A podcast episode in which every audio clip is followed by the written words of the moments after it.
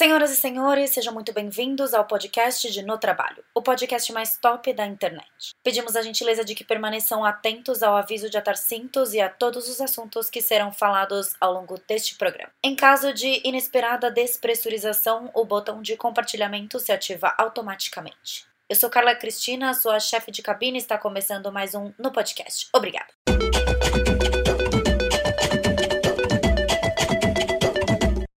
Pessoal, estamos em mais um episódio de No Podcast e hoje eu trouxe convidadas ilustres para a gente falar de drogas. Mentira, a gente não vai falar de drogas.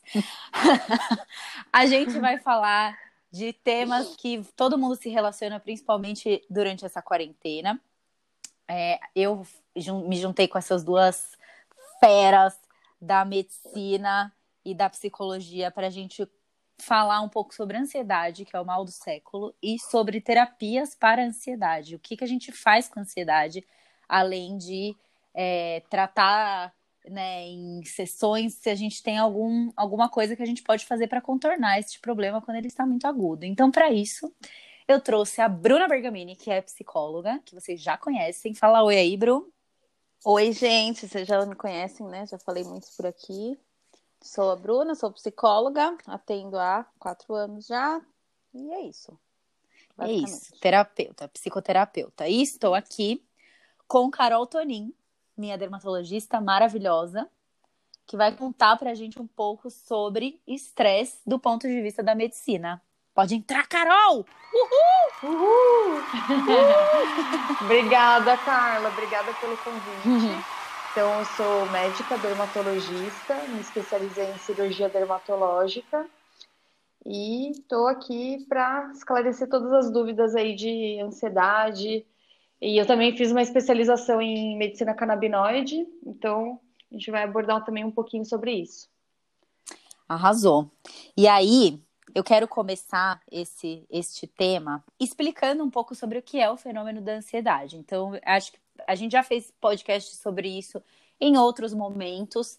É, recomendo que vocês ouçam o episódio Eu Sou Quarentena, que eu fiz com a Carol, onde a gente dá muitos dados sobre ansiedade, mas o Brasil é o país mais ansioso do mundo, de acordo com a Organização Mundial da Saúde.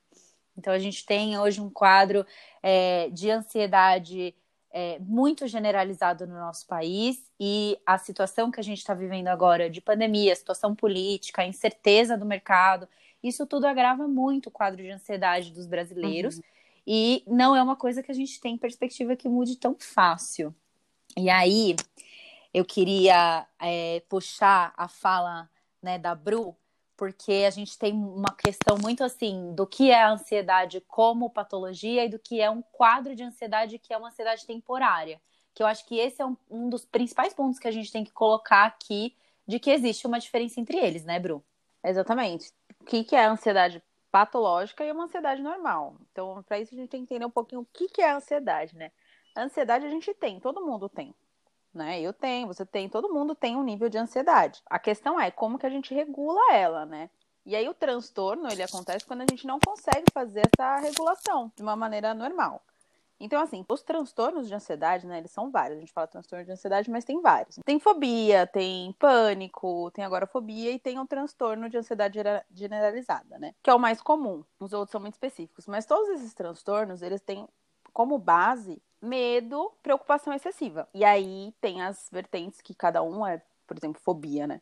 Eu tenho fobia, sei lá, de aranha. Então, o seu medo e sua preocupação é específico disso não é de outras coisas. No transtorno de ansiedade generalizada, não. Ele pode ser de várias coisas. E aí você tem que ver quais são os seus medos, quais são suas preocupações, e é uma coisa que a pessoa não consegue controlar. Então, o nível do medo, do estresse, aquele estado de alerta, ele fica muito grande, né? Ele vai aumentando com o passar do tempo, se você não cuida, se você não olha para isso. E aí vira uma patologia.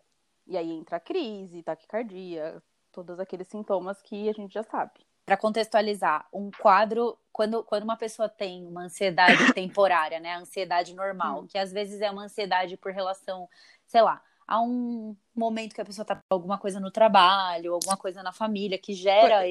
esse quadro, e se ele se prolonga, é ele vira um transtorno de ansiedade. Sim, ele pode virar, por exemplo, o que a gente usa como critério, né? Tem que ter alguns sintomas, né? Que aí são é, inquietação, sensação de estar sempre com o nervo flor da pele, é, fadiga muito grande, dificuldade de se concentrar, é, branco, né, perda de memória, assim, irritabilidade muito grande, tensão muscular, é, perturbação no sono, qualquer uma que seja. Se tiver mais de três desses sintomas, permanecer por mais de seis meses, a gente já pode entender que é um quadro patológico de ansiedade. Tem que ter mais de mais de, desses sintomas, mais de três. Normalmente tem quase todos, né? Uhum. Mas não é uma regra. E tem que prevalecer por no mínimo seis meses. Então, por exemplo, eu posso ficar ansiosa. Vai, eu tenho uma apresentação no trabalho super importante para fazer. Eu vou ficar ansiosa por um tempo, é normal, certo? Uhum. Tem um, um nível de ansiedade que é bom, que ele me deixa em alerta, que ele me prepara, que faz eu estudar, eu ficar mais atenta. Ele é Sim. bom. A questão é o quando que ele ultrapassa e me paralisa, entendeu? E aí ele tem o efeito contrário, ao invés de ele te deixar Exatamente. alerta, ele te deixa paralisado. Exatamente, porque aí você não tá conseguindo regular essa ansiedade, você não tá conseguindo se acalmar, você não tá conseguindo ver que é, não é um problema tão grande, ou coisas assim, né? Ao longo do tempo, né, isso é uma somatória de fatores, né? O diagnóstico ele é multifatorial, então tem a questão de história de vida, tem a questão genética, é, tem uma questão de do que está acontecendo na sua vida, né? Então, tudo isso implica também no diagnóstico. Então, ele é meio difícil de se fazer, não é tão simples assim, né? As pessoas falam, ah, eu tô muito ansiosa, eu tenho ansiedade. Não é bem assim. Tem que ver o quanto que é. Você entende que existe esse sentimento dentro de você, e o quanto que esse sentimento realmente é uma coisa patológica que te paralisa, que te prejudica, que você tem crises. Que te faz mal assim, por um então. período estendido, né? Estendido, isso. E que você não consegue controlar. A questão é essa, você não consegue controlar, não é uma coisa que, ah, eu tô me percebendo ansiosa e tudo, mas eu faço algumas coisas e eu me controlo e volto pro meu estado normal. Às vezes você não consegue, entendeu? É mais forte do que você, né? Isso. O, o Kai, agora perguntando do ponto de vista da, do, da medicina dos hormônios, eu entendo que quando a gente tem um quadro de ansiedade, que é a ansiedade que nos deixa alertas, obviamente isso, esse quadro é desencadeado através de hormônios, correto? É, isso. Tem os hormônios, né? Dopamina, serotonina, adrenalina ou noradrenalina, GABA, todos esses neurotransmissores, eles estão desequilibrados na pessoa que está ansiosa. Isso já é, é confirmado, né? Uhum. Tem, existe esse, esse desregula, essa desregulação, existe uma liberação maior desses hormônios, liberação em cascata, e aí faz a gente ter todos esses sintomas, né? De taquicardia, sudorese, prejuízo no sono, falta de atenção, esses apagões na memória, tudo isso. Dizem que vão legalizar a Eva da Jamaica, mas se for verdade a rua vai virar fumaça. Estou até vendo a rua na neblina, fumaça da paz em cada esquina da perifa. A relação das substâncias neurotransmissores e dos hormônios como fatores para ansiedade é o que pode causar esse quadro estendido da, da doença. Então, se você está sempre com essa desregulação hormonal, porque, ok, a gente entende, né? Felicidade, uhum. tristeza, esses sentimentos, eles são coisas da cabeça, né? são coisas mentais, mas eles têm um conjunto de substâncias do nosso corpo que vai acompanhar esse estado que você se encontra. Então, hormônios, e aí eu até peço para que vocês me corrijam se eu estiver errada, porque eu andei pesquisando algumas coisas e eu também assisti um episódio muito legal do Descobrindo a Mente, que é o episódio sobre ansiedade. E aí eles explicam um pouco sobre o fluxo de substâncias no nosso corpo e contam um pouco sobre o cortisol, que é esse esse, digamos assim, essa substância da ansiedade, que é uma substância que desencadeia a produção de outras substâncias que te deixam nesse estado de alerta, que te, que te deixam desperto e etc. E que bloqueiam outras substâncias também. E aí por isso que você meio que não consegue voltar para seu depois de um tempo você não consegue voltar para o seu estado normal, porque você está tão sobrecarregado dessas substâncias que seu corpo não sabe mais muito uhum. bem o que está uhum. acontecendo. É, é, isso. É assim que funciona? É, existe é uma mesmo. descarga, né, aquele da, da cascata que eu falei, a descarga de o cortisol também é, eu nem falei dele, mas ele é também é, liberado e aí ele gera todo esse desequilíbrio hormonal de neurotransmissores, né? E na verdade assim, os neurotransmissores eles são substâncias que são estimuladas por hormônios também, né? Hormônios uhum. neurológicos. E aí existe esse desequilíbrio. E aí é, é, o que a gente, e aí é o que a gente tenta tratar, né? Quando vocês têm um quadro, porque assim, além dos sintomas psicológicos, a gente tem sintomas físicos da ansiedade uhum. e do estresse, né? Porque é, a gente também fala muito de estresse, aí que é que aí a gente fala de qualidade do sono, etc. Mas a Carol, como dermatologista, sabe muito bem que o estresse, a ansiedade pode causar sintomas físicos muito fortes, principalmente eu entendo que você tem atendido muitos pacientes que têm, que até vão no dermato com uma queixa de queda de cabelo, de, de, de pele, que na verdade quando você vai ver é estresse, não é tanto outras coisas, certo, Cá? Nossa, demais, demais, demais. E, e, também por conta disso que eu fui a fundo na da medicina canabinoide, né? porque às vezes eu pego, eu pego assim, queda de cabelo, acne, por exemplo, dermatite seborreica, psoríase, dermatite atópica, assim, a pessoa já tem a tendência genética de ter, mas o estresse excessivo, a ansiedade, toda esse, essa desregulação do, dos neuro, neurotransmissores faz com que a, as, essas doenças dermatológicas elas se exacerbem. Com certeza, a parte dermatológica tá, inclusive assim, quando a gente é, a gente está se, não sei se vocês sabem disso, mas a, a Bruna deve saber. Quando a gente está se desenvolvendo no, no útero da, da nossa mãe, quando a gente ainda é feto, o folheto embrionário que forma a pele e o sistema nervoso central é o mesmo folheto, que é o ectoderma. Então, tudo que acontece na nossa pele, tudo que acontece no nosso sistema nervoso, reflete na pele, porque eles têm a mesma origem ectodérmica, né? Uhum. Embrionária, exatamente. Nossa, eu não sabia disso. Então, é, é onde aparecem os primeiros sintomas do estresse, né? É, eu, eu acredito assim, pele, é, pele e intestino. Também eu acho que é um lugar que estômago, acho que são os principais, assim. Ah, é, tem um negócio do Explicando a Mente que fala que a descarga de a descarga de cortisol, a descarga de uma outra substância é, bloqueia o indivíduo de querer fazer cocô. Então, tipo assim, a pessoa fica com o intestino travado porque ela tá uhum. estressada. Ou diarreia. Tipo, libera tudo. libera geral. Dizem que vão legalizar a Eva da Jamaica, mas se for verdade a rua vai virar fumaça.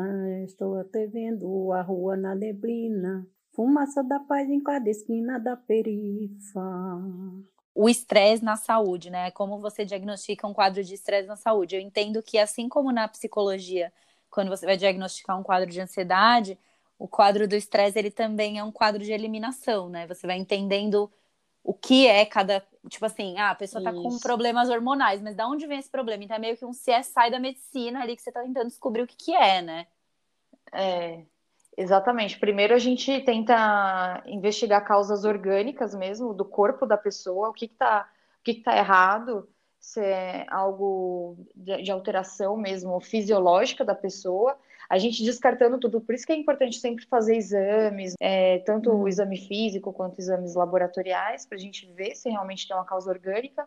Descartando isso, a gente pode muito atribuir a, a causas psicológicas. A pessoa tem queixa e afirma que é, ah, a, minha, a minha psoríase piorou por conta do estresse que eu estou passando na minha família, ou o estresse que eu estou passando no trabalho. Tem muito isso no consultório, no dia a dia. Tem bastante. E do seu lado, Bru, a, um quadro de ansiedade patológica tem cura? Cura, não sei, mas tem controle, né? Porque quando a gente entende que a ansiedade, tipo, faz parte da gente, então ela não vai sumir. Mas assim, dá para controlar e a pessoa viver super bem. Isso sim, entendeu? E que tipo de terapias hoje você aplica como psicóloga?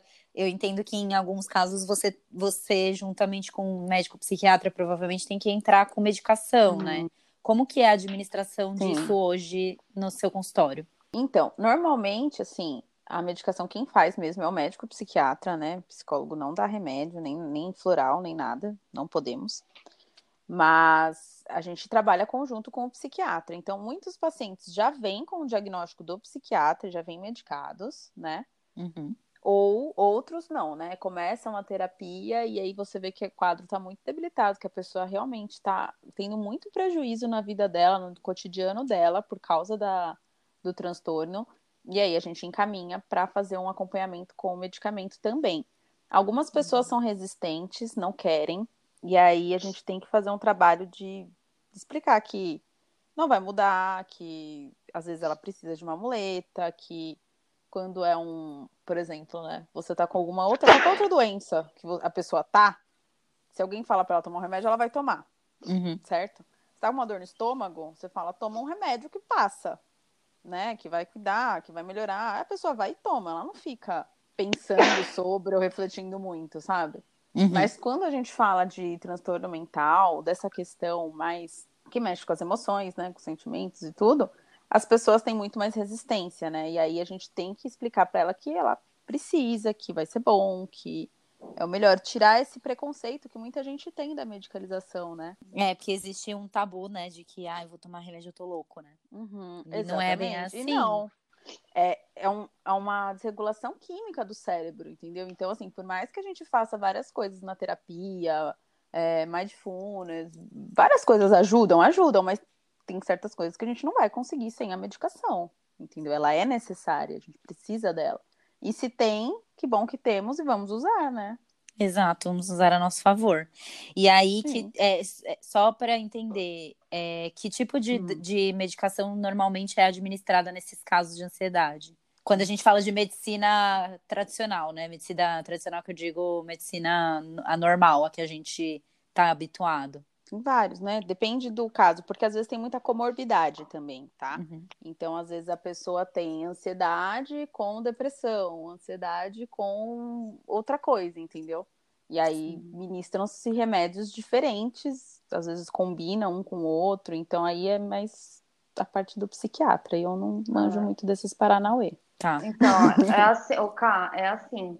é, na ansiedade, por exemplo, a gente administra quatro classificações. Então, quais são essas quatro classificações de medicamento? Antidepressivos, que eles agem no- na dopamina, na noradrenalina, que é a adrenalina, e na serotonina. Uhum. Então, é, quando age na serotonina, a serotonina é um, é um neurotransmissor de- do prazer, né? Uhum. Então, eles, como que age isso no, no, no neurônio? Ele libera a, neuro- a serotonina, isso todo mundo faz todos os dias. Só que em quem tem ansiedade tem um, ah, igual eu te falei, igual é, tem uma desregulação. Aí, o que, que, que, que o medicamento que é o inibidor da recaptação da serotonina? Ele faz com que a serotonina fique circulando mais tempo entre um neurônio e outro, para gerar uma sensação de bem-estar na pessoa. Isso são Tá. os inibidores da ca- recaptação da serotonina. Aí tem os, é, tem os antidepressivos tricíclicos. Aí eles agem nessa parte de neurotransmissão, da, da melhora dos neurotransmissores. Eles também passam mais lentamente um neurotransmissor para outro neurônio. né? Entendi. É que, é que eu acho que teria que a gente teria que fazer uma, um desenho esquemático para eu explicar o Tipo, que bem tem que ser mais visual, né? visual. É, é bem legal isso, quando faz É. visual entre um neurônio e outro, como que acontece a, a ligação, né? Isso faz Sim. total sentido no, no tratamento. Então, esses Aí remédios, também- eles vão agir nisso, né? na modulação dos neurotransmissores. Aí tem os benzodiazepínicos, que são aqueles que terminam com an no final. Então, clonazepam, lorazepam, bromazepam, esses que são tarja preta. Uhum. Esses causam dependência química e causam mais efeitos colaterais. Eles fazem a modulação do GABA, que eu falei no começo, né? Sim. Eu acho que esses são os que eu mais vejo que meus pacientes É. tomam, né? Então, ó, por exemplo, esses inibidores da recaptação da serotonina Nossa. é a fluoxetina, a ser- a sertralina. Agora, os, os antidepressivos Uhum. tricíclicos são a, a, a mitriptilina, nor, nora, Uhum. noratriptilina. E aí eles vão agindo de acordo com o quadro. E, e aí cada um faz uma regulação diferente. Isso, cada um age num neu- neurotransmissor diferente, cada um também modula de uma forma diferente cada neurotransmissor. Então, é bem complexo, assim. E uma coisa que eu sempre falo para os pacientes é justamente isso, assim, para eles verem, sentirem como é que tá e, e, e ajustando essa questão da medicação. Então, toda vez que vai no psiquiatra, conta tudo, fala tudo, porque às vezes eles falam para mim, como eles sentem, mas não fala para o médico, entendeu? Eu falo, não, tem que falar porque cada medicamento age de um jeito, né? E às vezes ele tá usando um com você e poderia estar usando outro, que teria outro resultado, né? Então, é uma coisa que também Entendi. é importante. E, e, em algum momento, é, Bru, algum psiquiatra recomendou hum. para tratamento de ansiedade alguma terapia alternativa do tipo o que a gente vai abordar neste episódio, que é que, que são os usos de canabidióis, canabinoides? Do meu conhecimento, da minha experiência clínica, não. Porque hoje isso é um tratamento e aí a gente já vai entrar nesse, né, nesse momento onde a gente começa a divulgar a palavra das drogas aqui na, no nosso podcast. Porque é uma terapia que hoje é muito pouco conhecida. E aí, assim, óbvio que existem casos e casos, né? A gente tem que entender que cada pessoa é uma pessoa, tem casos que a pessoa precisa tomar uma medicação tarja preta, porque o quadro dela é realmente um quadro que, que demanda esse tipo de medicação, esse tipo de regulação mas é um, um tratamento que a Carol vai poder falar com muito mais propriedade do que eu, é pouquíssimo difundido aqui no Brasil. Porque ainda é mal visto até na comunidade internacional, porque, tipo, tem país que é liberado, tem país que não é. E aí, recentemente, a Anvisa liberou o uso de canabidiol para tratamentos medicinais. Então, assim, Cá, começa a contextualizar a gente um pouco de, desse preconceito e do que a comunidade médica, de como a comunidade médica enxerga é, o uso desse tipo de terapia. Então, o que, que acontece, né? A, a, a maconha, ela é, é, uma planta né, milenar, que é usada milenarmente falando, uhum. é, pelos índios, pelo, por várias civilizações antigas. E aí, por uma questão econômica, ela foi. Assim, a teoria que, que se tem é que, assim, a planta da maconha ela era usada para fazer roupa, era, era usada para fazer folhas, é, era usada para várias coisas, até para construções de, de, barcos e tal. Só que o que, que, aconteceu? Além de usar como medicinal mesmo, né? Isso muito antigamente. Ela foi. Aí o que aconteceu? Teve um, um fazendeiro muito rico lá nos Estados Unidos ou na Europa, não lembro mas que ele começou a desenvolver, ele começou a produzir muito eucalipto. E aí ele falou assim, aí ele começou a falar assim, não, ó, a maconha não serve para nada, essa droga é do diabo e a gente tem que proibir o uso dessa, dessa planta porque é, ela é prejudicial, ela faz mal para a pessoa, ela tem contato com o diabo. Então, para quê? Para produzir mais eucalipto, para produzir roupa, folha, navegação, barcos e tal. E aí foi, foi feito muito a, a, o, pre, o preconceito da maconha com isso, entendeu? Uma questão econômica. E aí foi deixada de lado e, e, criou esse tabu, e esse tabu existe até hoje, tá? Mas assim, aí o que, que aconteceu? Teve um, um médico israelense que chama Rafael Michelin, que ele falou assim: não, não é possível, gente, a gente precisa estudar essa planta, ela tem sim os efeitos benéficos. Eu vou estudar a fundo. E aí, o que, que ele viu? Ele viu que a planta tem mais de 200 fito, fitocannabinoides, que são substâncias que agem no sistema nervoso central. Assim, que é, em associação né, com os terpenos tal, elas agem regulando o sistema nervoso central. Mas cada substância tem uma função diferente. Uhum. E aí uhum. ele viu que, assim, as principais substâncias é o canabidiol é, e o, e o que é o THC. Aí, o que, que ele fez? Ele fez um experimento assim, ele deu um bolo de chocolate com, só com a substância canabidiol para um grupo de pessoas e ele deu um bolo de chocolate só com THC para outro grupo de pessoas. E aí ele observou a resposta das, desses dois grupos de pessoas. Aí ele falou assim: nossa, a galera que usou THC ficou muito louca, ficou com o olho bem vermelho. Rindo de tudo. Boca, rindo de tudo, ficou o efeito bem ativo mesmo, ficou. É, com tipo um brisa, deu, deu um barato. Deu, deu barato, exatamente. E como foi mais concentrada a, a substância foi é, exacerbou, né? Exacerbaram os efeitos.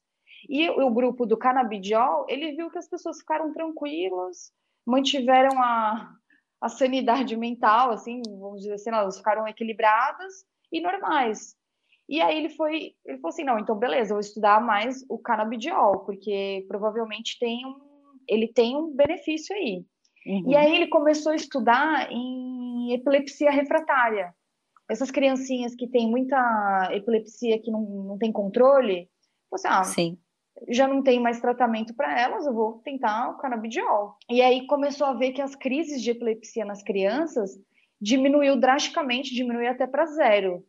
Nossa. Mas, é, a pessoa ela vivia normal e aí o sistema neurológico dela se desenvolvia normal porque parava de fritar o cérebro dela por conta das epilepsias. Cacete. E aí ele falou, putz, a gente tem que aprofundar isso, estudar mais a fundo e, e ver se para se para Uhum. epilepsia funciona tão bem como para outras para funciona bem para outras patologias neurológicas. E aí foi se estendendo os estudos e aí mostrou que é, é tem algum, eu tô até com os estudos abertos aqui para ansiedade com canabidiol. E aí também outro, outras indicações do canabidiol, né, para dor crônica, né? Mas aí quando é para dor crônica tem um pouquinho de THC, porque é o esse efeito psicoativo do THC, ele ajuda a modular os neurotransmissores da dor, ansiedade, epilepsia, dor crônica, esses são assim, nível de evidência alto, tá? Essas três indicações: Parkinson, depressão, fibromialgia, que tem muita relação com ansiedade.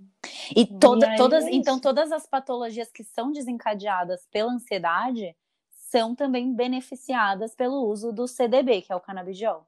CBD, E CBD. CBD. É, exatamente. Se a, se a causa dessas doenças é a ansiedade, o CBD ele é um ótimo aliado. Olhando do ponto de vista, né, que você falou, que realmente é, isso começou a ser difundido como uma coisa tipo, ah, é do diabo, etc., por uma razão econômica, e aí Uhum. ficou, esse estudo ficou parado durante muito tempo, e até hoje existe uma puta. é, Um tabu, um, né? um puta tabu, um rechaço da comunidade, é, até de parte da comunidade médica, de que, ai, não, porque não tem que usar canabidiol, vamos para as drogas pesadas. Só que assim, o uso, a administração do CBD, do CBD, CDB, CBD, isso. CBD. CBD. Eu sempre confundo a ordem das letras, mas enfim, canabidiol. O, a prescrição do canabidiol, ela se tornou tão comprovada que aí existem até alguns médicos que deixaram de prescrever essas drogas pesadas para passar a prescrever o canabidiol, correto, Cá? Exatamente. É, eu acabei nem falando da comunidade médica. Assim, é, quando eu comecei a fazer cursos, a me aprofundar mais sobre o canabidiol, eu percebi, assim, muitos amigos meus, médicos, colegas, que se interessaram pelo assunto, que quiseram saber também que, ah, qual curso que você fez, também quero saber e tal. Mas tem uma, assim, eu acho que a maior parte tem ainda preconceito, não, não concorda, acha mesmo que é uma droga que causa dependência ou que vai, vai deixar a pessoa fora de si, né, com a personalidade alterada, e, não, tá, não tem nada a ver, né? Porque associa muito ao THC, que é o que dá Ao barato, THC, né? exatamente. Exatamente. E aí, no assim, Brasil, no Brasil é autorizado no, por, por lei isso, é autorizado até 0,3% de THC, só. Só pode ter isso de THC no frasco. Dizem que vão legalizar a erva da Jamaica, mas se for verdade a rua vai virar fumaça. Estou até vendo a rua na neblina, fumaça da paz em cada esquina da perifa. que você fuma de maconha, que você compra lá do, do seu aviãozinho, na verdade é um coquetel de várias coisas e a maconha é o que menos tem ali, porque você está comprando um prensado que você não sabe a procedência, você não sabe a qualidade, existem um milhão de tipos de maconha diferentes. Então, assim, é, Uhum. além de você fomentar o tráfico, que é um negócio que eu nem vou começar a falar, é, você também não sabe o que, que você está ingerindo ali de substância. Então, tipo, puta, é, ah, eu vou fumar um baseado, tal, não sei o quê, você, eu, eu vou ficar mais zen. Você vai ficar mais zen.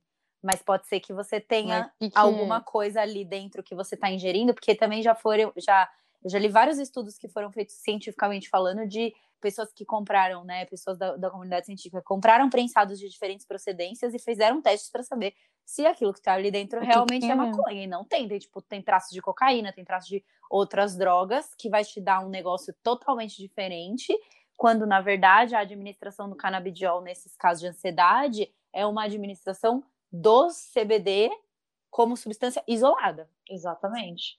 É, existe um processo de escolha genética assim das, das sementes, é- é, é um controle absurdo assim, porque é veiculado isso pela indústria farmacêutica, existe uma série de, de, de rigor assim para ter a cepa certa daquela semente, ela tem que garantir a concentração exata de canabidiol, ela tem que ser produzida num ambiente extremamente é, controlado. Assim, essas plantas são tratadas melhor que gente, sabe? Ouve então... música clássica. Exatamente. Tem uma estufa com uma temperatura X e não sei o que e tal. E o processo de. Aí, aí isso a parte da plantação. E o processo de extração do canabidiol também passa por um processo todo rigoroso para garantir que tem tantos miligramas de canabidiol ali e tantos miligramas de THC. Então, assim, é, é, é surreal, assim, que a, essa biotecnologia faz para conseguir atingir a miligramagem correta. A medicina, medicina alternativa, porque hoje o canabidiol ainda é considerado como medicina alternativa. É um negócio que a comunidade médica demora muito para aceitar, Inclusive, tipo assim, a, recentemente a acupuntura foi, foi é, digamos assim, reconhecida como uma terapia. Exatamente. Puta, tem que ser administrado. Então, tipo, é o mesmo preconceito que a acupuntura sofre, é o mesmo preconceito que outras, outros tipos de terapia uhum. sofrem. A... a... própria psicologia já sofreu. Exato, também, né? a própria psicologia já sofreu. Não funcionava antes e nada disso. Então, assim, é como que você chegou, é, é, como que a Carol pessoa Carol chegou no canabidiol? É, então, a da, da acupuntura também é um conhecimento milenar, né? E uhum. isso foi uhum. deixado de lado. Eu sou super científica, tudo baseado em artigo científico, e eu sei dos efeitos que esses medicamentos trazem. Eu sei que eles, como terapia de resgate, eu acho eles super importantes. Esses inibidores da recaptação de serotonina, esses é, moduladores da GABA, esses antidepressivos tricíclicos, todos têm é, ótimos resultados, as pessoas ficam bem, saem da crise de ansiedade, controlam pelo menos os sintomas. Mas o que, que acontece? Eu não considerava que eu tinha algo que me, igual a Bruna falou no começo, algo que me paralisava, algo que me bloqueasse de fazer as coisas. Eu só queria algo que, que me modulasse melhor a ansiedade sem ser uhum. muito processado. Uhum. E, e, aí eu falei assim, ah, eu vou, vou, tentar o canabidiol porque é um medicamento que eu, assim, e, ah, só para deixar bem claro, eu não gosto de maconha, não fumo, é, não sou usuária recreativa, não, e assim, não gosto mesmo do efeito do, do THC em quantidade grande, assim, não gosto mesmo. Mas aí eu pensei, vou eu entrar canabidiol, que é, um, que é um medicamento novo, tem uma tecnologia legal, é, de extração, tudo, vou, vou testar. E aí, o que acontece? No, no, no momento que eu estava testando, no momento que eu quis testar, eu estava passando por muita ansiedade, assim, de prova, de título. Logo depois da prova de título de dermato, eu já ia prestar a prova de cirurgia. E aí eu estava começando minha, minha carreira na dermato, começando a atender paciente particular. E aí eu tinha que lidar com tudo isso. Aí eu falei, ah, vou tentar. E aí eu, eu tava também com um pouquinho de compulsão alimentar, sabe? Alguns momentos, assim, eu comia muito desnecessariamente uhum. para acalmar aquele sintoma da ansiedade. Eu tinha uhum. muita compulsão, uhum. assim, alguns momentos, assim, eu acabava comendo muito desnecessariamente só para dar aquele, nossa, tô tranquila agora. Aí, o que que aconteceu? Eu comecei a tomar o canabidiol e aí eu percebi que eu falei assim, nossa, eu não tô mais tendo compulsão alimentar, eu tô com a concentração, com a minha atenção muito melhor, tô dormindo melhor e ao longo do dia eu não sinto aquelas angústias assim respiratórias, sabe? Não muda meu padrão respiratório. Eu fico mais tranquila, não altera o meu meu sistema imunológico, meu sistema neurológico, né? Aí Você fica falei, num estado normal, né? Tipo, eu tô normal, mas eu tô calma. É, exatamente. Tô calma, tô em paz. Mesmo com tudo acontecendo, né? Isso. Você tá conseguindo. Exatamente. O turbilhão de coisas acontecendo, você consegue uhum. concentrar e, e, e se sentir presente em cada momento do seu dia, né? Aí depois que eu comecei a tomar e vi que deu resultado, aí eu fui estudar mais a fundo. Aí eu fui fazer um curso, que foi um, um curso bem longo. Aí eu estudei minuciosamente os receptores, tudo e as indicações. Eu fiquei bem, assim, bem satisfeita com os efeitos do canabidiol e eu acho que vai, essa medicação vai vir para ficar. Cada vez mais as pessoas se abrirem mais a cabeça, elas vão ter um controle melhor dos sintomas sem os efeitos colaterais de um medicamento sintético desse do, dos convencionais, né? Exato. Eu tenho uma experiência também, né? Acho que é válido a gente contar aqui que foi a Carol que me receitou, né? Porque hoje, hoje a prescrição do canabidiol no Brasil é feita somente com prescrição médica e antigamente era só psiquiatra que podia, né? Psiquiatra e neurologista. Exatamente. É, exatamente por conta do, da epilepsia. Eles que tinham um melhor manejo da epilepsia, né, que é, que é uma doença neurológica muito séria, ficou só para eles. E aí começaram a ver que para outras indicações era, tinha resultado. Mas olha, eu é. vou contar para vocês, né? A Bru tá aqui, ela nunca teve contato. Eu até falei, Bru, você topa fazer um podcast sobre canabidiol? Uhum. Ela falou, meu, não faço ideia. Tipo assim. Eu falei, não, vamos falar do contexto. É, eu já tinha ouvido falar, principalmente na questão da epilepsia, uhum. né? Eu já conhecia, mas da ansiedade, assim, eu falei, ah, tá, mas eu achava que era uma coisa muito, ah, tá estudando ainda, sabe? Não tinha muita consciência. Aí quando você trouxe, aí eu fui atrás e ouvi, eu falei, pô, que legal. Exato, porque o negócio não é difundido, e, tipo, é um negócio tão legal não, que não é. é. difundido. E aí, assim, a minha, minha experiência com, com a medicação é, a Carol sabe que eu faço terapia há muito tempo, e aí, assim, a quarentena, e vocês sabem, eu já fiz live sobre isso, já falei várias vezes nos stories, eu sou uma pessoa que é, não, não sou uma pessoa que tem transtorno de ansiedade diagnosticado e tal, mas eu tenho uma propensão a ser mais ansiosa. Uhum. Que é a uhum. minha personalidade. Minha personalidade é agitada, pessoas que são mais agitadas têm uma certa tendência a ter essa preocupação excessiva. E aí, assim, eu já, eu já, é, já fiz uso de fluoxetina algumas vezes e etc. Mas assim, é aquela medicação que você, puta, não quero tomar porque vai ficar dependente, não quero gerar dependência do negócio e tal. E aí, conversando com a Carol em consulta, porque eu tô com a cara cheia de acne, ela falou: Ó, oh, vamos entrar. Hum. Vamos entrar com uma medicação para sua. Vamos né, entrar com medicação tópica, mas a gente, depois, se não der certo, vai entrar na medicação via oral que eu tô tomando também, mas ela falou: olha, tem causa, tipo, pode ser que tenha uma causa de estresse aí. Às vezes os seus exames estão todos normais, a gente vai fazer para ver, mas pode ser que seus exames estejam todos normais e você tá com um quadro de eh, ansiedade, um quadro de, de tipo estresse uhum. e tal. Como que tá a sua vida? Eu falei, pô, assim, tô trabalhando 30 horas por dia, tô fodida, né? Porque tem um monte de trabalho para fazer. Então, assim, não duvido que eu esteja com um quadro aqui de ansiedade. Ela falou: bom, então vamos entrar com o canabidiol. Foi aí que eu tive o primeiro contato com o canabidiol como é, substância medicinal. Eu já fumei maconha na vida.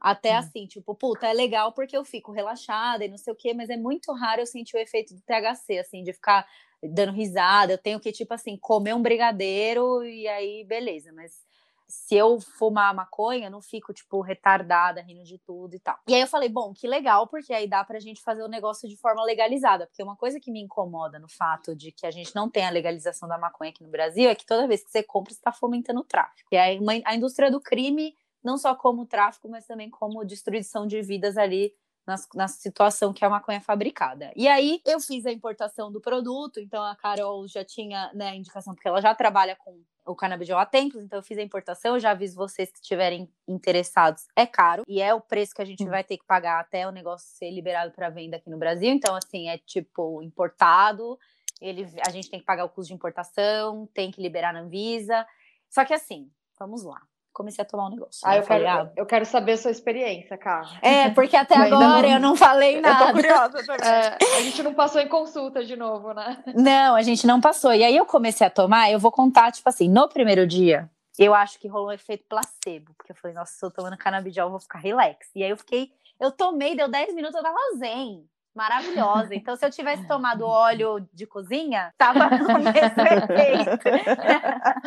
eu fui atingida pelo efeito placebo do, do canabidiol. Mas assim, é um óleo, para quem tá querendo saber, é um óleo, ele tem um gosto de vanila, né? Tipo, eu comprei o sabor. Eu não sei se eu comprei o saborizado por engano, ou se eu realmente se só existe o saborizado. Mas eu comprei um que tem essência de baunilha tem gosto de maconha, tem gosto de erva do mesmo jeito, não é bom gosto, mas enfim, tô tomando 0,25 ml por dia, que é tipo uma quantidade bizarramente baixa. É tipo assim, 10 gotas, 15 gotas. E aí no primeiro dia eu sofri esse efeito placebo, tipo, durante os 10 minutos. Eu falei, aí até mandei uma mensagem, cara, quanto tempo demora pra fazer efeito? Porque eu já tô relaxada. Ela falou, Carla, demora umas meia hora, 40 minutos. Eu tinha acabado de tomar. Eu falei, bom, então eu acho que eu preciso controlar a emoção aqui. É, a sua sensação de estar tá fazendo alguma coisa que vai te ajudar já te ajudou. Né? Exatamente. É. Efeito psicológico total. Mas aí, conforme foi passando o tempo, eu fui percebendo que eu tava assim, eu tive muito sono nesse dia, mas assim, muito sono, tipo, eu dormi. E aí eu, eu o que eu penso agora, né, depois que já faz algum, acho que já faz duas semanas que eu tô tomando. Esse sono que eu senti no primeiro dia era um sono que há muito tempo eu não sentia, porque eu sentia sono, dormia e acordava morta de cansada, ou seja, não tinha um sono reparador. E aí eu vou puxar esse gancho, tipo, eu vou puxar um parênteses aqui, daqui a pouco eu vou fechar esse parênteses, que eu fiz uma, uma pesquisinha ali nos meus stories na semana passada, e aí eu tive 1.102 pessoas que responderam, que é uma amostragem bem grande, tá? Para quem trabalha com inteligência de mercado sabe que mil pessoas para responder qualquer coisa é bizarramente alto esse número. Custa muito dinheiro essa pesquisa, mas, né, enfim. 95, uhum. 94% das pessoas que responderam essa minha pesquisa nos stories têm a mesma sensação que eu, de dormir e de não se sentir descansado. Tem gente que sonha com o trabalho, que acorda com taquicardia, tem gente que dorme 12 horas e não consegue se sentir descansado. E aí foi isso que eu percebi no segundo dia. Eu dormi uma noite que eu não dormia há anos. Anos, Nossa, assim. Tipo só. assim, eu acordei no primeiro toque do despertador, que é um negócio que nunca acontece. Quando eu acordei, eu falei, caralho, eu tô descansada. Isso é impressionante. Tipo, acordou de boa, né? Uma coisa Plena. de boa, exato. E tipo assim, eu não tenho problema de insônia, porque tem muita gente que tem problema de insônia e isso agrava. Eu sinto muito sono. Inclusive, né, é, para quem não sabe, é, eu durante muitos anos, desde os 21, e agora eu parei o tratamento, é, eu trato de narcolepsia. Então, assim, é eu, tenho, eu tenho um distúrbio neurológico, que aí, assim, se, depois a gente pode fazer só um podcast sobre só isso, mas assim, também Nossa, é uma deficiência de um neurotransmissor, e aí acontece assim, tipo, acontece, você descobre a, a doença quando você tem a condição, né? Quando você tem entre 20 e 23 anos, e aí é uma, uma doença principalmente caracterizada por você pegar no sono profundo, tipo assim, de um segundo para o outro. E tem algumas pessoas que têm uma deficiência de mais de um neurotransmissor que regula o estado de vigília e a pessoa cai no chão porque ela perde a força muscular. O meu caso era um caso uhum. leve, de tipo dormir, e aí também é tipo regulação de neurotransmissor. Só que esse, esse quadro é desencadeado por situações de estresse. Então, de novo, o estresse sendo protagonista de problemas neurológicos, né? Aí a ansiedade e tal. Uhum. E aí, esse quadro de narcolepsia, quando você vai envelhecendo, ele vai regulando novamente. Então, não é um negócio que não tem cura, é um negócio que tem. Você administra drogas aí, né? Que foi até o Stavigile que eu comentei com vocês no grupo do WhatsApp, quando a gente estava discutindo. É uma medicação específica para tratar de narcolepsia. E aí, ele dá uma regulada no estado de vigília do ser humano que está tomando, e aí você consegue viver sua vida. Só que, se você não tem uma boa noite de sono, que é o um negócio que meu neurologista vivia batendo nessa tecla, e ele falava: você sabe que daqui a um tempo a gente vai ter que tirar a medicação e não sei o quê, tipo, é um medicamentar já preta com controle de receita e etc. Ele falou: a gente vai ter que tirar essa medicação em algum momento, tipo, você não pode tomar isso para sempre. Uhum. Só que, meu, esse remédio é sensacional, vou falar pra vocês. Tipo, aqui eu tô fazendo propaganda de um remédio de tarja preta aqui, mas, porra, eu ficava concentradaça. Tipo assim, eu tinha um negócio assim de que eu, o meu cérebro funcionava quatro vezes mais rápido do que ele funcionava normalmente. E aí eu falava, meu, não, não sei o que. Ele falou, Carla, seu quadro é estresse. Tipo assim, ok, a gente tá tratando e tal, mas você precisa desestressar. Você é estressada, você precisa desestressar. Então foi uma oportunidade também com o canabidiol de contornar o meu estado de narcolepsia, que é desencadeado principalmente por estresse, privação de. E aí causa privação de sono, sono não é reparador e etc. Essas coisas que a gente já sabe sabe? Então, assim, pensando que mil pessoas responderam, mil cem pessoas responderam essa pergunta e a gente tem 94%, a gente tem 900 pessoas no meu Instagram ali, pelo menos, que dormem e não se sentem descansadas. Isso é puta, isso é muito, muito preocupante. Alto. Muito, é muito. Muito. E aí eu Absurdo. dormi, acordei no dia seguinte, eu tava plena, eu tava descansada. Eu falei, caralho, é assim que é dormir bem? Essa é a definição de dormir bem, porque eu não sabia que era isso. Nem sabia, né? Nunca, eu nunca, nunca nem vi. vi. É, porque o Stabigile, eu... ele te deixa alerta, mas não, não, não, regula seu sono, né? Não. Talvez ele... até prejudicava um pouco, assim, no, no desconectar, assim, né? Exato, porque ele, ele te regula a ficar acordado, ele te ajuda a ficar acordado, ele não te ajuda a ter um ciclo de sono melhor. Existem outras coisas que desencadeiam a narcolepsia, mas existe, um, existe um, alguns estudos mais recentes de desencadear por estresse e de situações muito muito difíceis de privação de sono. E durante a faculdade eu passava semanas acordada por causa do tipo, tem que estudar. E aí você desregula, você desregula a produção desse neurotransmissor uhum. e desencadeia a narcolepsia. Uhum. E aí, hum. cara, eu comecei a dormir bem. Eu falei, caralho, eu tô dormindo bem. Era isso que eu precisava, eu precisava dormir direito, precisava dormir com qualidade. E foi engraçado porque na semana que eu comecei a tomar, eu tava no terceiro dia, teve um dia que eu tive um dia no trabalho, tipo, um dia que eu já tava tomando, que eu tive um dia, no, um trabalho que eu falei, meu, se eu tivesse em qualquer outra situação, eu tava surtando aqui, tava jogando o computador pela janela, tava tipo com taquicardia, porque às vezes eu lia o e-mail, o e-mail abria e-mail de certas pessoas, tipo, que você tem uma relação às vezes mais difícil no trabalho, você abre o e-mail da pessoa, você tá com o coração acelerado já. Eu abria o e-mail da pessoa, respondia, eu tava sentindo nada, eu tava tipo, plena, é, tranquila. Tava puta da vida, mas tava plena, tava estressada, tipo assim, porra, que merda, vou ter que fazer isso. Sim, brava, né, mas não necessariamente descontrolada. Exato, é isso, é isso. O negócio me fez ficar no eixo novamente. Então, assim, é isso, é isso a que eu senti também, cara. É, é, é bizarro, né? É muito bizarro isso, porque você fica, tipo eu, eu, obviamente, né, eu venho de família religiosa, então, obviamente, a droga, a questão da droga é muito pesado ali, né, o contexto. Eu fiz Proerd, tá, gente? Então, assim... Proerd, A Bruna fez que ela estudou na mesma eu escola fiz. Eu. eu também fiz. Então, assim, no Proerd, meu, maconha é de Deus. É a mesma coisa que a gente é. ouvia ali da. Que a Carol é, até contou da história pra gente. Mas assim, eu vou falar pra vocês, é só alegria. E aí, assim, você torce o nariz porque o medicamento é caro, tipo assim. Eu paguei quase 600 reais para importar um frasquinho aqui no Brasil. É, é, mais caro do que todos os meus skincares. Mas eu uhum. me arrependi de não ter comprado já direto três frascos e ter feito estoque, que foi o que a Carol falou. É... Compre compre para fazer estoque. Eu não ouvi. E aí eu me fudi, porque agora eu vou ter que importar de novo. Porque agora eu vou ter que comprar de novo. Aí mas pagar assim, outro frete internacional, né? É, caro pra porra, mas assim, gente, é. eu vou é. falar para vocês, se vocês tiverem, se você que tá ouvindo tiver condição de desembolsar uma graninha, e aí, assim, não desembolsar uma graninha, tipo, ah, vai lá e compra, porque não é assim que funciona, tá? Então eu já vou é, explicar pra vocês como é que médico. funciona. Tem que passar com o médico, tem que fazer um cadastro no site do governo. A Anvisa vai controlar quantos frascos você importa desse bagulho por ano. Eles estão de olho, tipo, eles liberam, eles estão de olho. Então, assim, é um negócio legalizado, é o, é o Legalize, versão brasileira, Herbert Richards. Então você vai ter que importar, vai ter que fazer o tá. negócio e tal. É chato, é burocrático? É, mas se você já tá nesse quadro de ansiedade, você não quer tratar com remédio, pode ser uma alternativa para você. Porque para mim foi muito bom, porque eu não tava afim de entrar numa medicação para ansiedade que fosse falar, tipo, que fosse. É, porque tem outros efeitos colaterais, né, às vezes. Exato. Viemos aqui pregar a palavra do CBD eu comecei a prescrever e comecei a ver é, resultado positivo dos pacientes também, sabe? Eu falei, ó, eu, uhum. eu falava isso para eles, eu falava, ó, é caro, tem esse processo burocrático. Até o ano passado era muito mais burocrático. A gente tinha que preencher, ele tinha que preencher um termo, ele tinha que colocar o endereço. É, era uma coisa assim tão é, papelada, sabe? Aí esse ano eles mudaram, uhum. estão facilitando cada vez mais. Ah, que bom, né? Porque a gente precisa de, de outros recursos. Meu, quase todos os países, quase todos não, mas muitos já é mais tranquilo tudo Exato. isso. Inclusive né? produzindo a Pô, planta. Pô, vai no Canadá, né? Estados Unidos. É, Fazendo a plantio.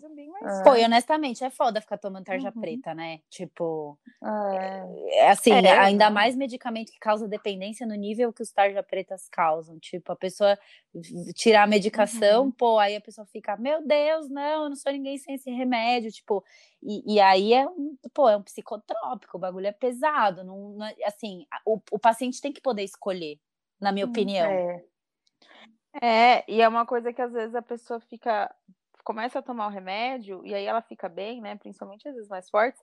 E aí ela para a terapia, não trabalha as questões dela, e aí ela fica para sempre dependente do remédio. Porque a questão que existe ali, ela não trabalha, entendeu? Ela camufla as crises, ela não sente nada, e quando ela parar de tomar, vai estar tudo ali de novo. Exatamente. É. E pior, pior né? que volta muito mais forte. Quando você para o remédio, você não tá na terapia, você explode, né, o negócio. É. Então, Ô, Ká, e quando delicado. você tomava fluoxetina, o que, que você acha, o que, que você sentia, assim? Sentia melhorar? Ai, olha, eu, eu sentia anestesiada. E fluoxetina é ah. é fraquinho.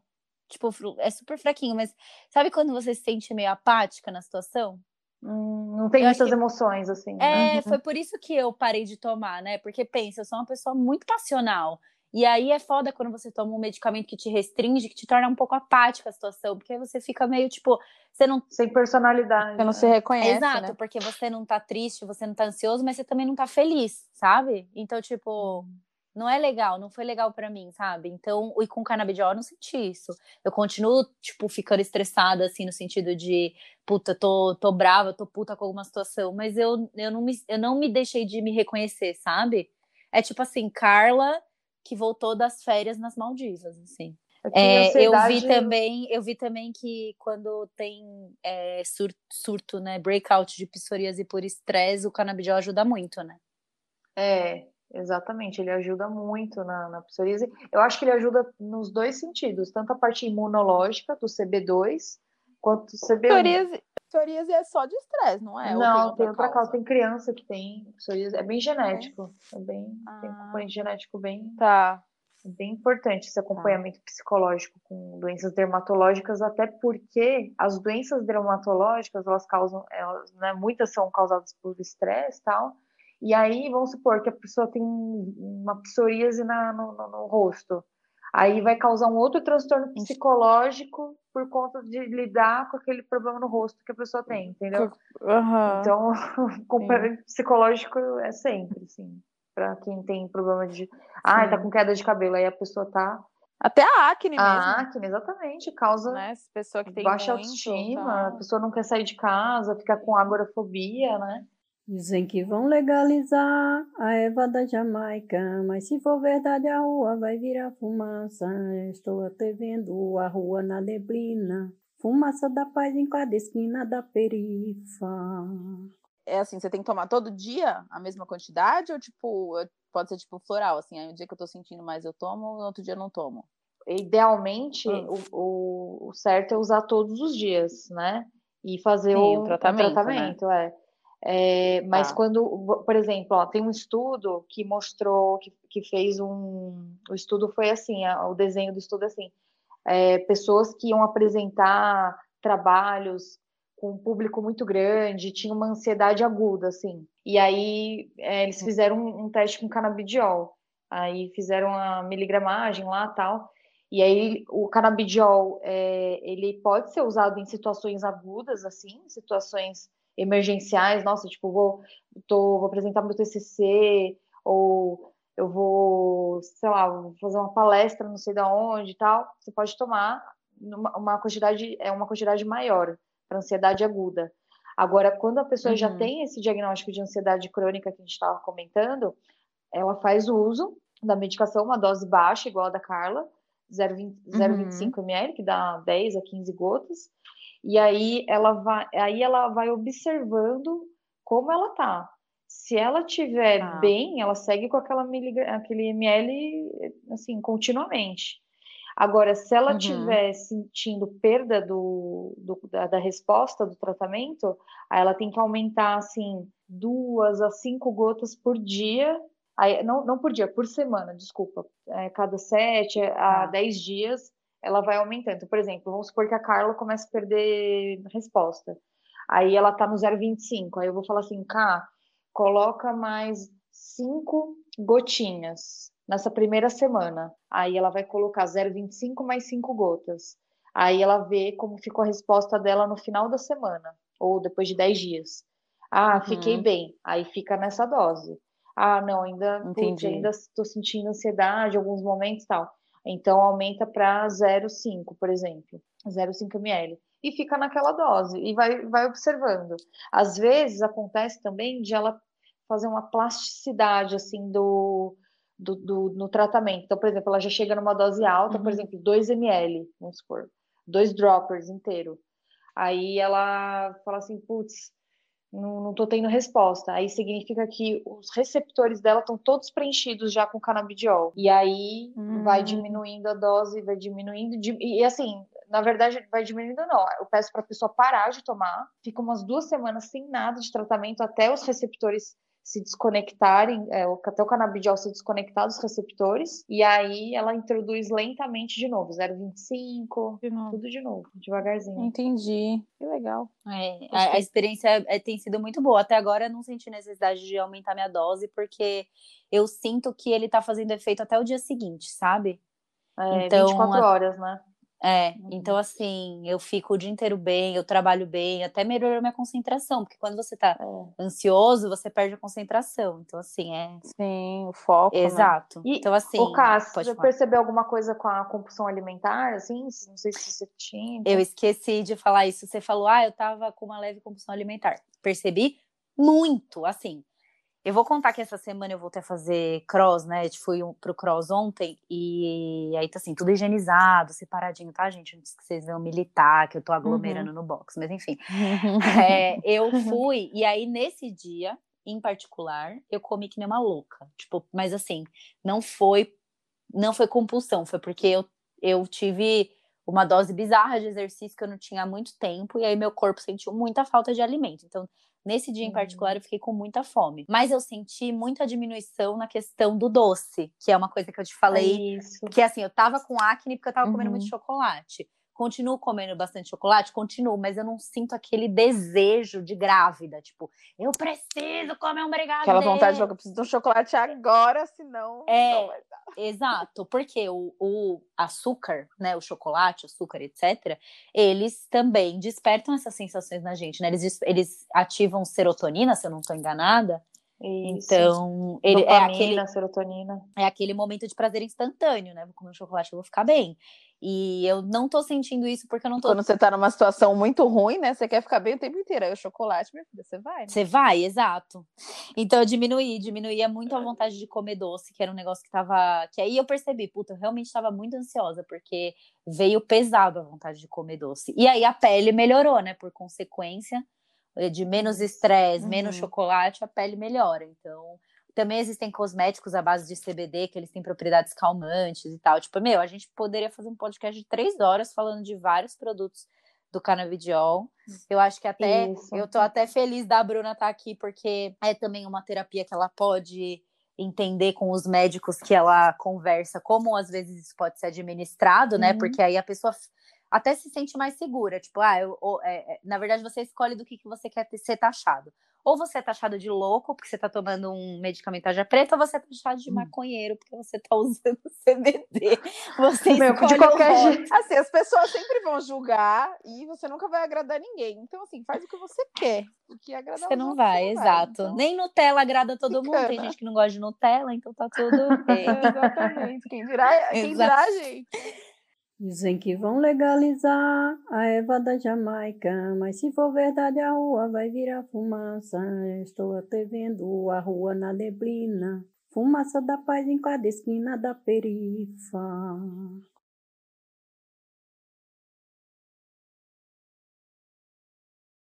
É, eu, eu, queria falar, só hum. explicar em relação, assim, a parte, voltando um pouco à parte é, fisiológica do CBD, que, que eu acho que a gente não deixou claro, por exemplo, é, o CBD ele age em dois receptores nossos que, to, na verdade, todos os mamíferos têm receptores canabinoides. Então, assim, desde do, uma baleia, um morcego, entendeu? Um rato, todos têm é, é, receptores canabinoides no sistema neurológico e imunológico. Uhum. Então, o que, que eles descobriram? Que o canabidiol, ele se liga, a gente tem receptores CB1, que tem a parte do sistema neurológico, e o CB2, que é a parte do sistema imunológico. E aí, quando a gente toma canabidiol, já vai para esses dois tipos de receptores. Então, por isso que também ele foi estendido a, as indicações do canabidiol foram estendidas para doenças imunológicas. É, por exemplo, psoríase, dermatite atópica, acne. A acne é uma doença também inflamatória, hum. né, de sistema imunológico. É bem bacana. A gente, a gente pode falar mais sobre isso da parte dermatológica do, do, do canabidiol também num outro podcast. É, ou a gente faz uma live, alguma coisa uhum. assim, mas enfim. Isso. gente, eu gostei, gostei. Eu tô super agradecida da presença de vocês. Eu gosto, gostei muito de ver os dois pontos, né? Tanto do ponto da psicologia como do ponto aí da medicina, da aplicação desse desse, desse produto, né, que é um negócio que a gente espera aqui no Brasil seja mais difundido, até, é, até na comunidade da psicologia também, né, de entender que existem Sim. terapias alternativas que são tão eficazes quanto ou até melhores do que terapias de medicina é, ortodoxa. Então, eu queria agradecer a, uhum. a, a Carol por estar aqui, por né, dar a experiência dela como é, usuária e como médica. Foi muito bom ter você aqui, uhum. Ká.